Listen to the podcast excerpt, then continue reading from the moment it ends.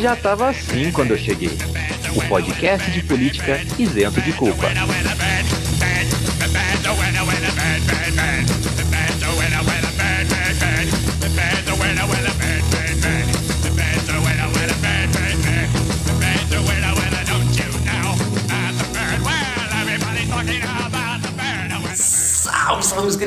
Pau de arara, que nem a comitiva do presidente. Como estamos? Tudo bem? Que seja tudo bem nessa agradável tarde, noite, manhã, madrugada, ou quem sabe espaços lapsos temporal que você está ouvindo esse podcast. Meu nome é Vinícius Manduca, eu sou sociólogo de formação podcaster por empolgação. Ao meu lado temos eles que ocupam as mesmas profissões, ocupações e empolgações que eu, Henrique Macedo e Bárbara Lima. Hoje, devido a dificuldades de agenda, a gente está trabalhando naquele esquema de pequenas colunas que vamos te informar sobre as principais coisas que aconteceram e dando os nossos pitacos também, porque é para isso que a gente está aqui. Vamos começar com Bárbara falando sobre a treta de Spotify e New Young. Em seguida eu falo um pouquinho sobre as questões das chuvas em São Paulo e alguns processos legais aí.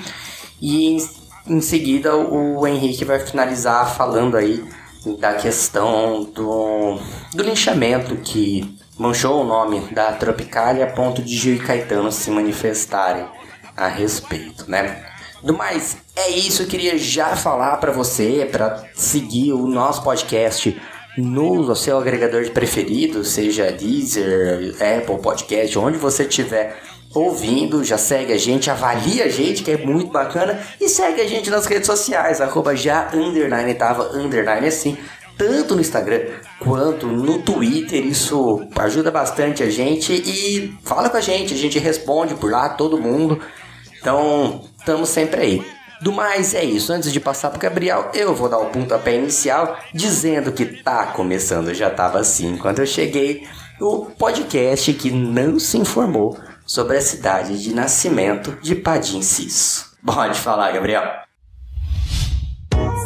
A iniciativa Podcasters Unidos foi criada com a ideia de divulgar podcasts menos conhecidos, aqueles que, apesar de undergrounds, têm muita qualidade tanto em entretenimento quanto em opinião.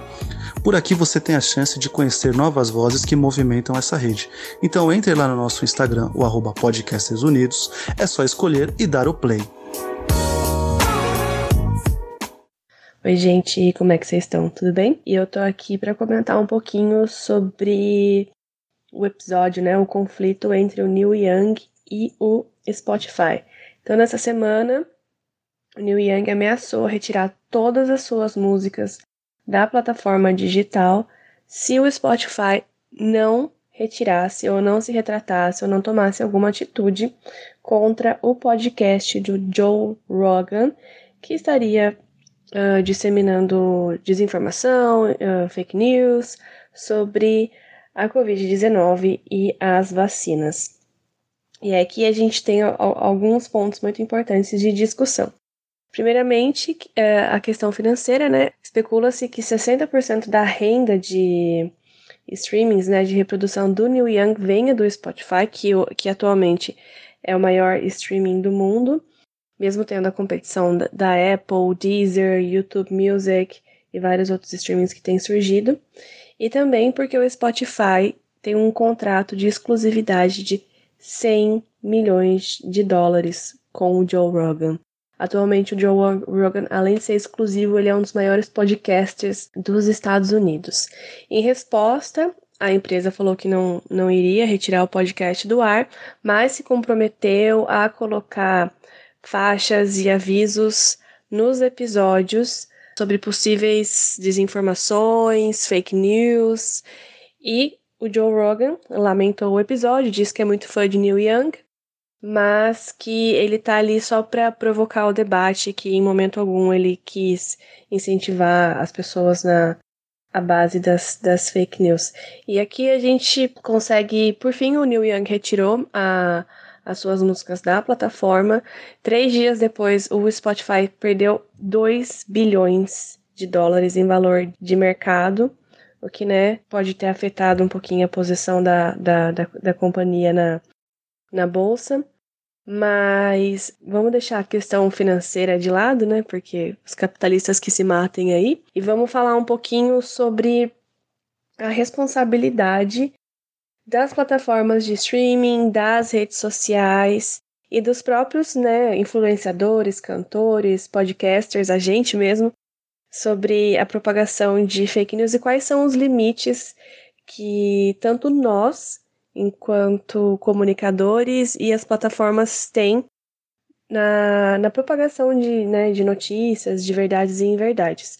O que acontece é que, pelo menos desde 2016, com a eleição do Trump, suscitou na, na, na, na opinião pública esse debate, né? Fake news, desinformação. Na realidade, esse debate é de bem antes, a gente lembrar lá no, na década de 90, nas primeiras eleições do Lula, que o pessoal falava que o Lula comia criancinha, matava criancinha pra fazer sabão, né, comunista mauzão. As fake news, elas sempre estiveram com a gente, né, chupacabra, bruxas, homem do saco.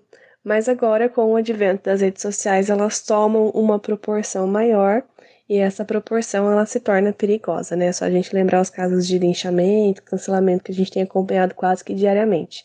Ainda no começo desse ano, o Twitter enfrentou um, um backlash bem sério, né, da, da opinião pública sobre não combater fake news, né, principalmente na questão de manter os perfis do Silas Malafaia e do Marco Feliciano ativos enquanto eles estavam lá disseminando ódio, desinformação, fake news e todas essas porcarias que eles fazem sempre, né?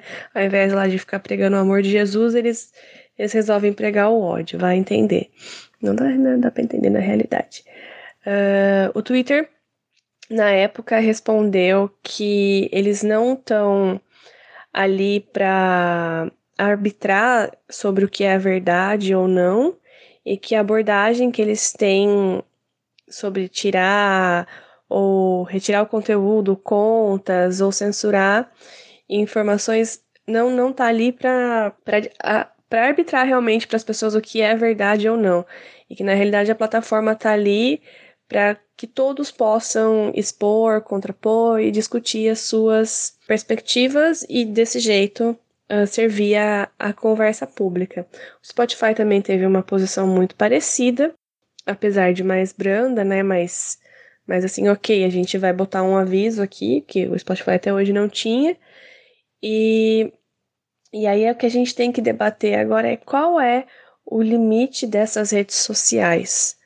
Uh, até onde essas redes sociais podem ser fiadoras e árbitras da verdade, da informação, da desinformação, porque a gente cai numa discussão paradoxal.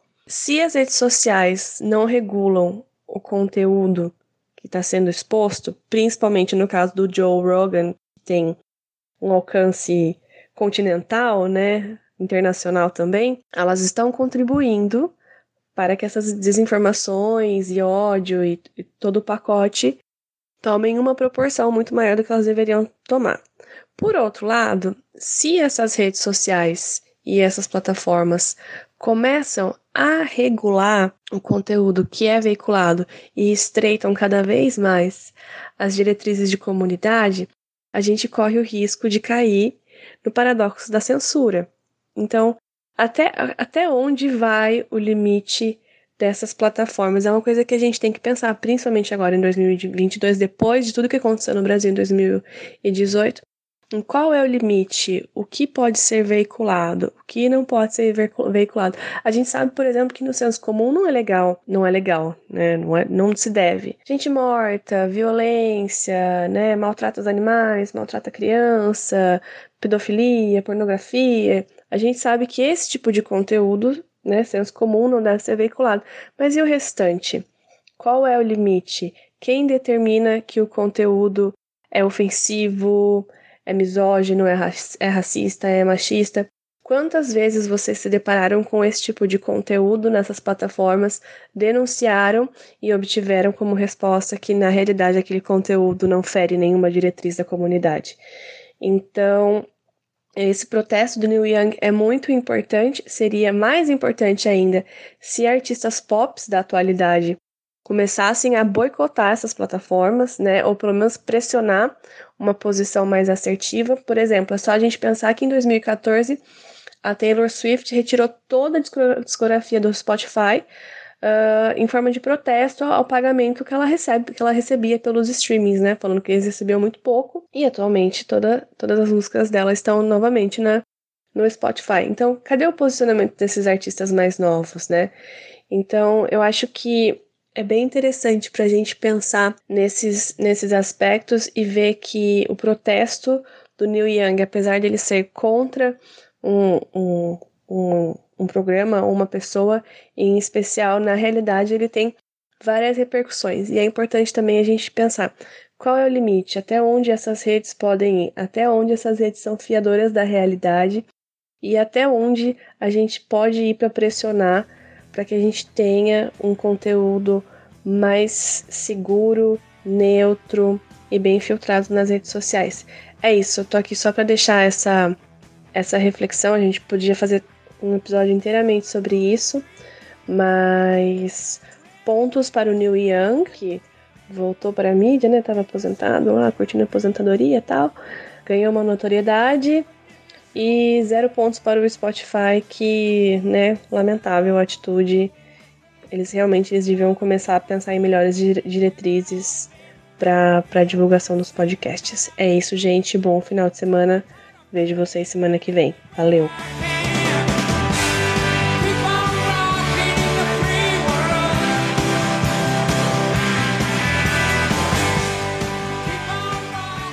Isso aí, pessoal. Estou retornando então. Agora é minha fala, minha pequena coluna. Antes eu queria discordar um pouquinho do que a Babi falou. Que chupacabra foi uma coisa que na minha concepção realmente existiu, porque eu tenho muito medo e não quero acreditar que aquele medo que eu tive quando eu era criança foi à toa. Então eu realmente acredito em chupacabra até hoje. Dito isso, vamos para a nossa, nossa conversa, que a gente tem que falar de umas coisas mais sérias aqui, né? Então deixa eu mudar um pouco meu personagem. Mas de verdade, gente, de verdade mesmo. A gente teve nesse, no final de semana passado chuvas que assolaram o estado de São Paulo. Então a gente teve aí chuvas violentas. Estamos tendo, né, desde o final do ano passado, até um pouco antes. Que foi Minas Gerais, sul da Bahia, né, norte de Minas. E agora essas chuvas chegaram em São Paulo. Então no último domingo dias final de janeiro, né, dias 30, sábado, dia 29 e 30 de janeiro, é, aconteceram algumas chuvas por todo o estado e atingiram algumas cidades um pouco mais do que outras, né? Então, desde cidades do interior, como Ribeirão Preto, Piracicaba, Monte Moro, Jaú, e até a capital, né? desde o ABC até a própria capital. Até agora já se somam 32 mortes devido a deslizamentos de terra, devido a uma série de outras condições.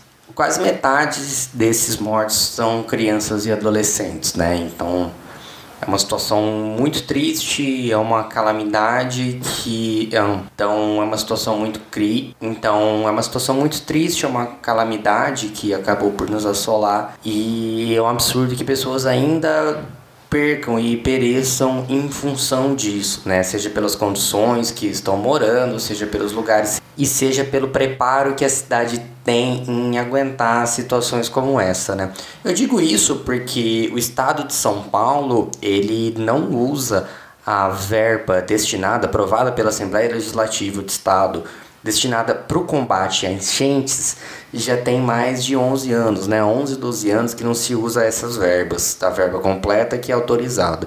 Só no mandato Dória foram usados 60% dessas verbas. Então, assim, é, nós tínhamos condição de evitar boa parte dessas mortes, até em função pelo descaso com determinadas populações, né? Seja das regiões que eles estão morando, seja da situação que a Defesa Civil pode ou não interferir e quais são as localidades que a Defesa Civil procura atuar, né? A fala do nosso presidente sobre isso foi culpabilizando as vítimas dizendo que elas não deveriam morar nesses lugares, então é uma total desconsenso e total desconexão com a realidade do povo brasileiro. E sim, é sempre mais fácil, sempre que você puder, culpe a vítima, que é muito mais fácil. O fato que Bolsonaro não tinha, não tinha se tocado, ele não tinha se preocupado com essas enchentes, enquanto estavam rolando as enchentes, ele estava comendo frango frito, né, um frango, frango assado com farofa em um, um quiosque em Brasília, propiciando-nos um espetáculo muito próximo da estética do grotesco, o que foi muito mal feio, foi, foi muito feio para ele, né? Acabou sendo muito mal visto, tendo que a hashtag que vinculou era Bolsonaro porco e não Bolsonaro do povão. Que mostra a concepção que esse cara tem de povo, né? E, na realidade, a concepção de que esse cara tem de povo é um, são pessoas sujas, são pessoas sem educação, são pessoas. E é essa forma que ele se demonstra ser uma pessoa popular, se sujando e demonstrando que não tem educação. O fato é que ele decidiu sobrevoar as áreas afetadas mais de três dias depois, só agora no primeiro de, de fevereiro, principalmente porque isso coincidia com a abertura do ano do judiciário. Então a STF fez a, a sessão solene na qual ele foi humilhado pelo Fux na sessão passada, talvez por isso ele não tenha querido ir.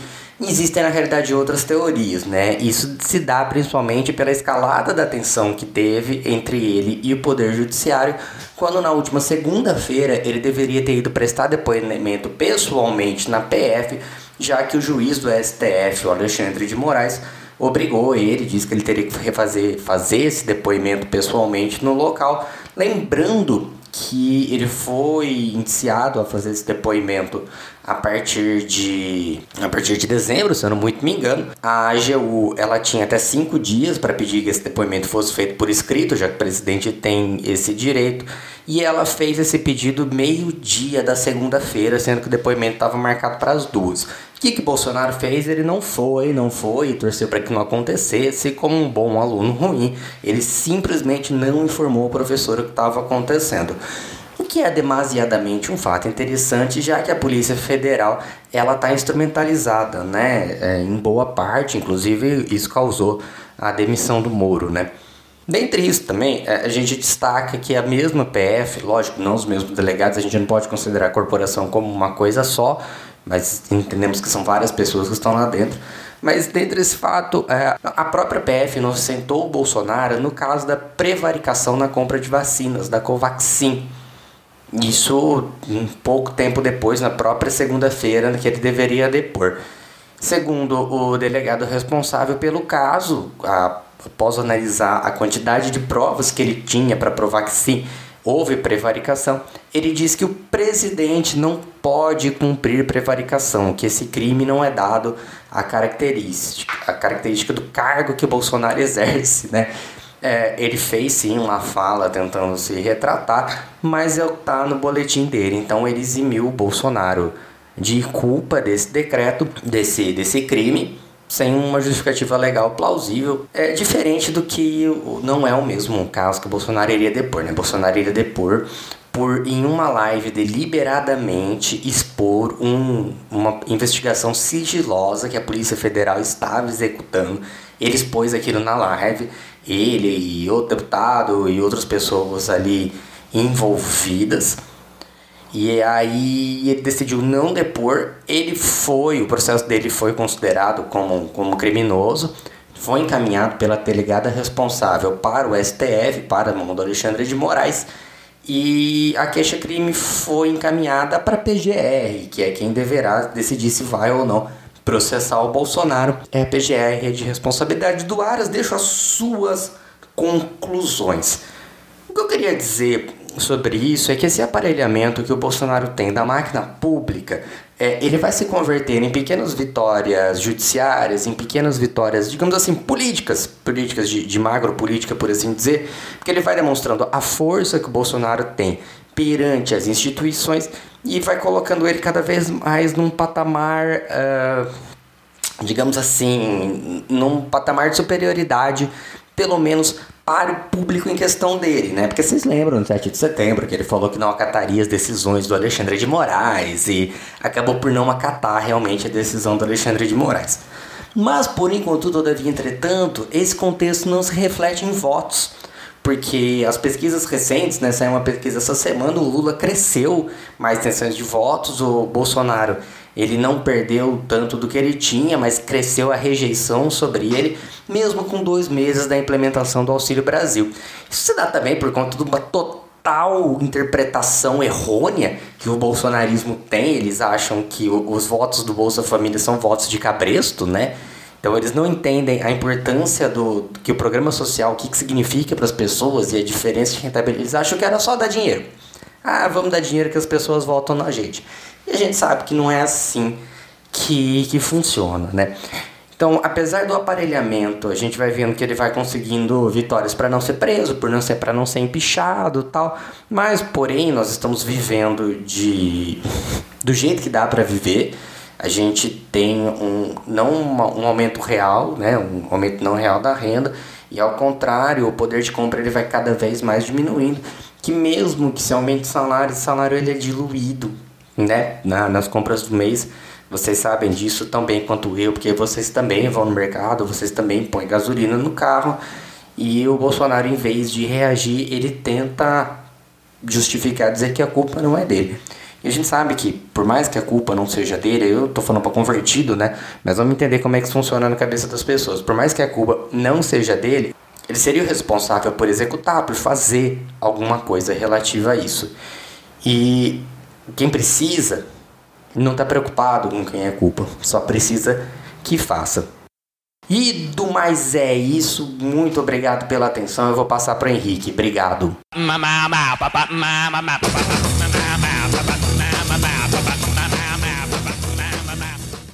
Salve galera, tudo bem? Eu vou falar um pouco com vocês sobre o caso Moisés. Acho que todo mundo acompanhou o caso do assassinato brutal daquele cidadão brasileiro que estava cobrando as dívidas para consigo, pedindo os seus 200 reais e que foi duramente atacado. Primeira coisa que eu queria dizer é que é necessário inverter essa história de querer colocar o Moisés como uma hipervítima. Ele não é uma hipervítima. Por quê? Porque quem coloca ele como migrante, como quem coloca ele como preto, é o racista xenofóbico. Ele era um trabalhador que estava fazendo a sua parte. Sim, ele tem a condição de migrante, ele tem a condição de ser negro retinto. Mas só pode ver isso como ameaça ao racista e o xenofóbico. E o racismo e o xenofóbico, inclusive da polícia, que se recusou a ir atrás de todos os participantes quando já tinham a imagem, quando já tinham reconhecido e falaram que ia averiguar, quando o Estado ainda era de flagrante. Era necessário ter tirado essas pessoas é, de lá e ter prendido elas naquele momento, mas não fizeram, ainda deram tempo de eles falarem com imprensa, para eles falarem sobre a versão deles do fato. Quando um cara liga lá pro SBT Rio e começa a falar que ele não queria matar o Moisés, ele deu porrada na cabeça, espancou o corpo, mas ele não queria matar. E eu não sei vocês, mas esse discurso não cola.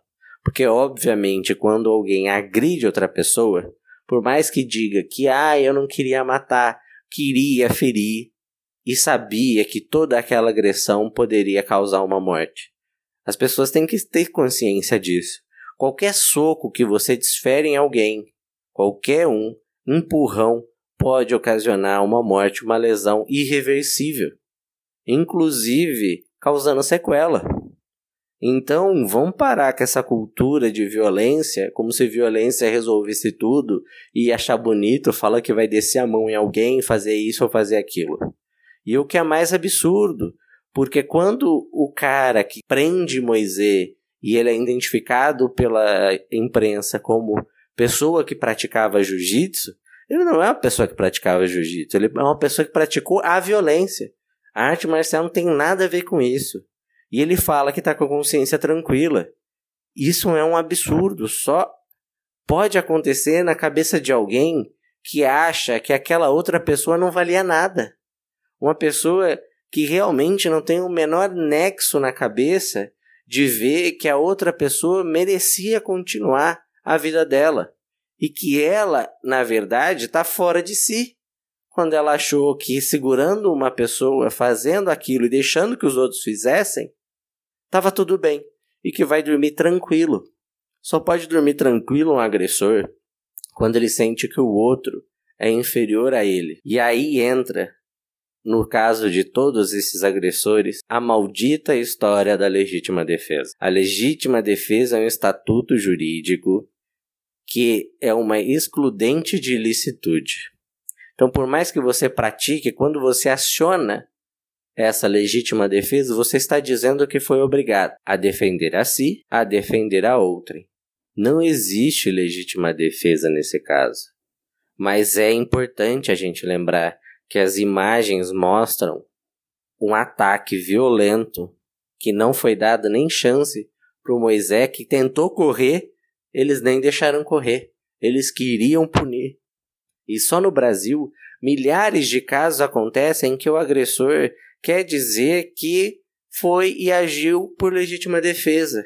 Porque na verdade ele sabe que esse discursinho cola. Ele sabe que todo o sistema racista, xenofóbico, machista do patriarcado e todas as merdas que vocês já sabem tão bem quanto eu, vai valorizar a ação de um indivíduo que é considerado superior, não só perante a lei, mas perante as outras pessoas. Porque vão pressupor que Moisés mereceu apanhar porque essas pessoas vão achar que ele realmente estava ameaçando um idoso quando ele estava pedindo o dinheiro dele. E mesmo se Moisés tiver elevado o tom da voz para exigir o dinheiro dele, ele não está errado.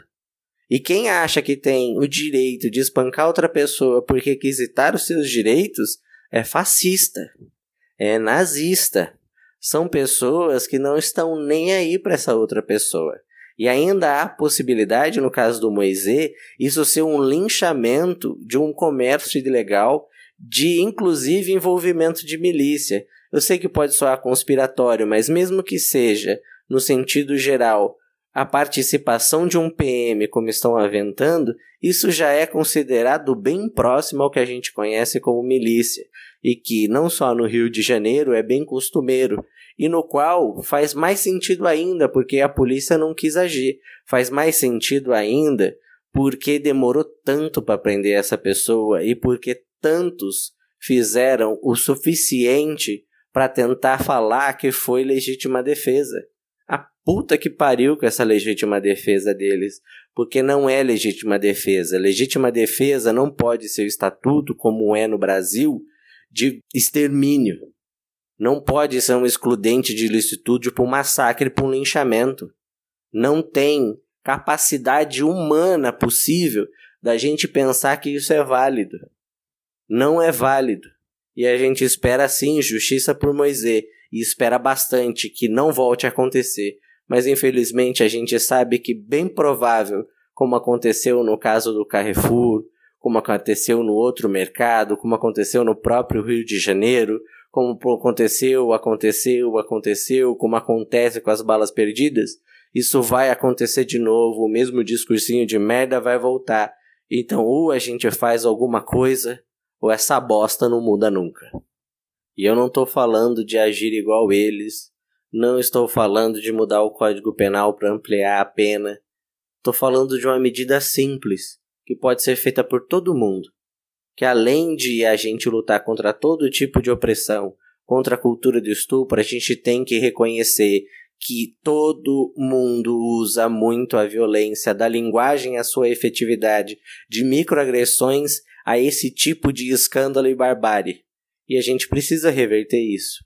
Parar de falar que vai dar um murro na cara de alguém, que quer partir a cara de alguém e começar a criar uma cultura diferente uma cultura na qual a gente não pense na solução, a primeira que venha na cabeça, que seja entrar numa briga, que seja bater em alguém, que seja tirar a vida de outra pessoa. E aí sim, a gente paulatinamente pode começar a construir uma coisa melhor. Porque caso contrário, a gente vai colocar na lei, vai poder colocar ali que é um crime hediondo, inafiançável, e não vai fazer diferença porque quase nunca fez. Hoje ainda a polícia mata muito, muitos homicídios no Brasil, a coisa nunca melhora, muito feminicídio, muito assassinato de pessoas trans e assim por diante. Então a gente tem que começar a pensar um pouco em soluções. E eu não quero dar essas soluções. Acho que todo mundo tem a obrigação de discutir e começar a criar uma solução para a gente não precisar mais pedir por justiça, mas tentar ser parte dessa justiça e ter um bom relacionamento com as pessoas. Porque eu não sei vocês, e não tô falando como sociólogo, mas eu tô cansado de falar o nome da pessoa e depois dizer presente. Tô cansado de ter que ficar construindo saídas lógicas ou explicativas para falar sobre a violência. Tô cansado de monumentos serem erguidos porque alguém perdeu a, vi a vida por causa de uma violência tão brutal, tão absurda e tão bizarra. Tô cansado de memorial. Eu quero alguma coisa que mantenha essas pessoas vivas e não somente na nossa lembrança. É isso, o Já Tava Assim fica por aqui. Obrigado por nos acompanhar. Até breve.